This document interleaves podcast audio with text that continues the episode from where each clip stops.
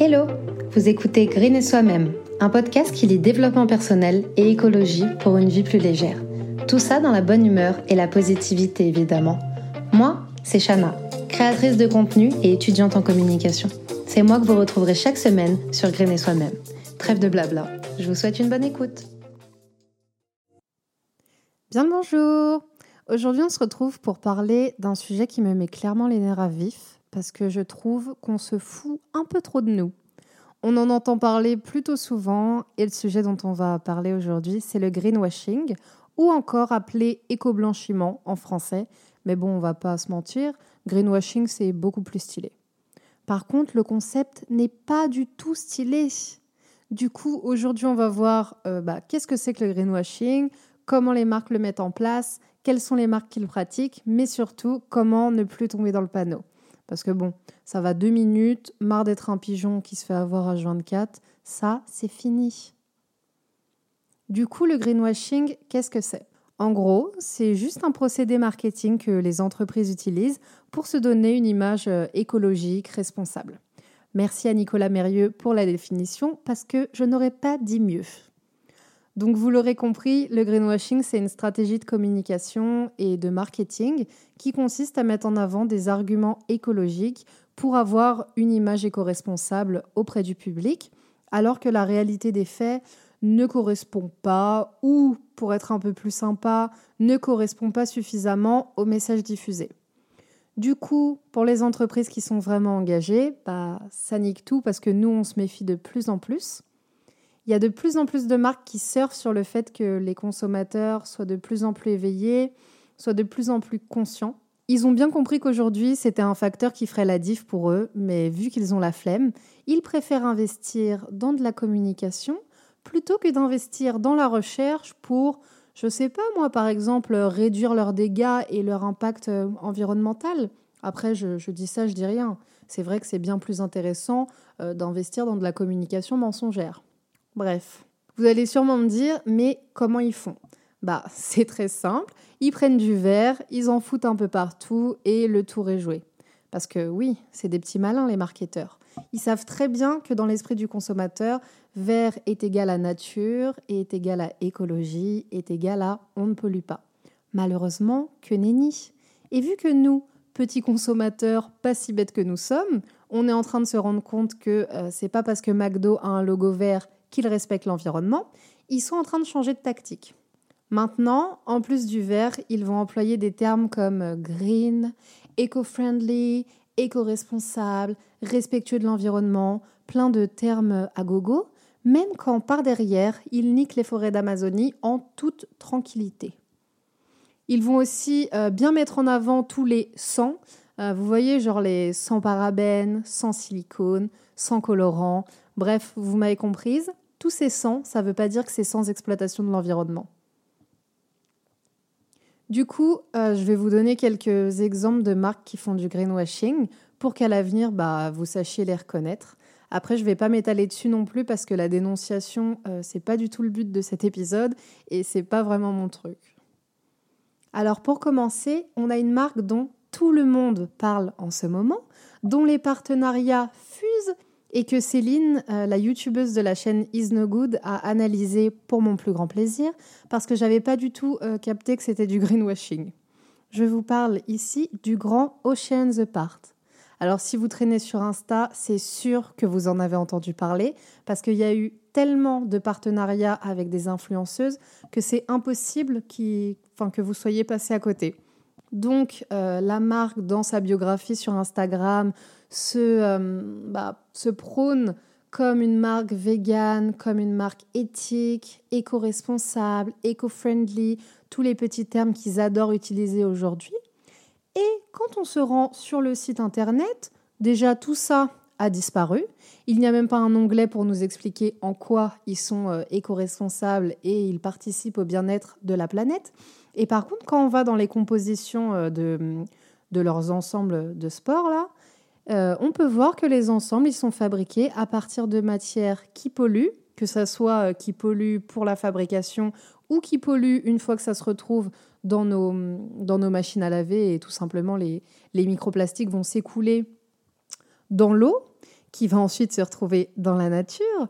Donc vraiment, Oceans Apart, les grands rois du greenwashing, parce que le message qu'ils ont fait passer à toutes les influenceuses euh, avec lesquelles ils ont travaillé, et c'est pas du tout elles que je blâme, hein, mais euh, c'était vraiment le message d'une marque green, d'une marque parfaite, d'une marque euh, éco-friendly.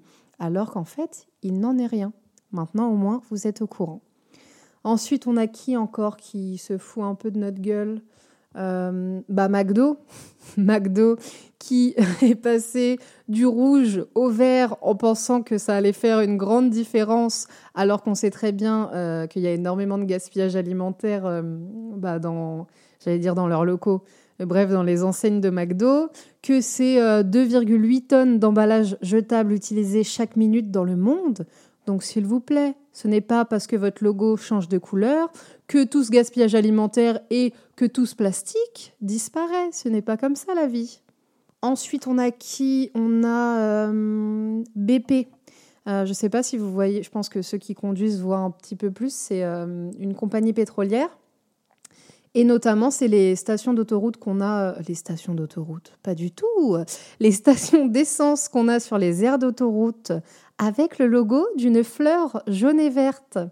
Donc une fleur jaune et verte, quand on parle d'une compagnie pétrolière qui doit polluer euh, bien plus que... Euh, bien plus que là tout de suite, je n'ai pas d'exemple, mais une compagnie pétrolière, vous imaginez bien à quel point ça pollue. Euh, et voilà, donc mettre un logo de fleurs jaune et verte pour nous faire genre, c'est la nature, le vert, l'écologie, le jaune, le bonheur, la positivité. Pas du tout, BP. Vous n'allez pas euh, hein, nous la mettre comme ça, pas du tout. Et euh, pour finir, pour finir, bah, je peux vous parler de la marque Les Deux Vaches. je ne sais pas si vous voyez, c'est les, les, yaourts avec les deux petites vaches là. Donc ces yaourts, enfin cette marque qui prône le bio, qui prône une consommation positive, qui prône une consommation équitable. Et ensuite, quand on sait que Les Deux Vaches appartient à une filiale de la marque Danone, laissez-moi rire, euh, laissez-moi rire quelques instants. Parce que laissez-moi vous rappeler que Danone égale multinationale qui pollue énormément et qui s'est dit tiens, si on faisait une petite marque qu'on rattache pas trop à nous, avec des valeurs sympas, peut-être que ça passe crème et que du coup on va oublier qu'on fait partie des dix géants de l'agroalimentaire qui émettent le plus de gaz à effet de serre. Pas du tout, Danone. Non, non, non. Vous n'allez pas nous la mettre comme ça, vous non plus. Donc voilà, je ne vais pas épiloguer sur toutes les marques qui font du greenwashing, sinon on n'est pas sorti de l'auberge, et surtout que ce n'est pas du tout le but de cet épisode. Là, du coup, vous devez vous demander, euh, Shana, comment on fait pour ne plus se faire avoir? J'allais y venir. Alors première chose que euh, on peut faire, c'est de vérifier, euh, vérifier les labels, vérifier les logos et tout ce qui se cache derrière.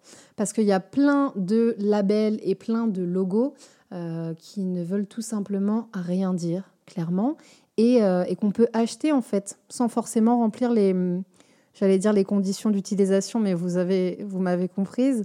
par exemple, vous voyez le petit logo vert avec les flèches euh, qu'on retrouve souvent sur les sacs plastiques ou sur plein de produits euh, de grande surface, bah, figurez-vous que ça ne veut pas du tout dire que l'emballage est recyclable. Moi, j'ai cru pendant des années que ça voulait dire ça, mais pas du tout. Je me suis faite berner, comme tout le monde. Ça veut dire que la marque a payé une taxe pour avoir le droit de fabriquer cet emballage. Donc vraiment rien à voir avec le recyclage. Juste avant, euh, je vous parlais euh, d'Ocean's Apart et de la vidéo de Céline qu'elle a fait sur le sujet.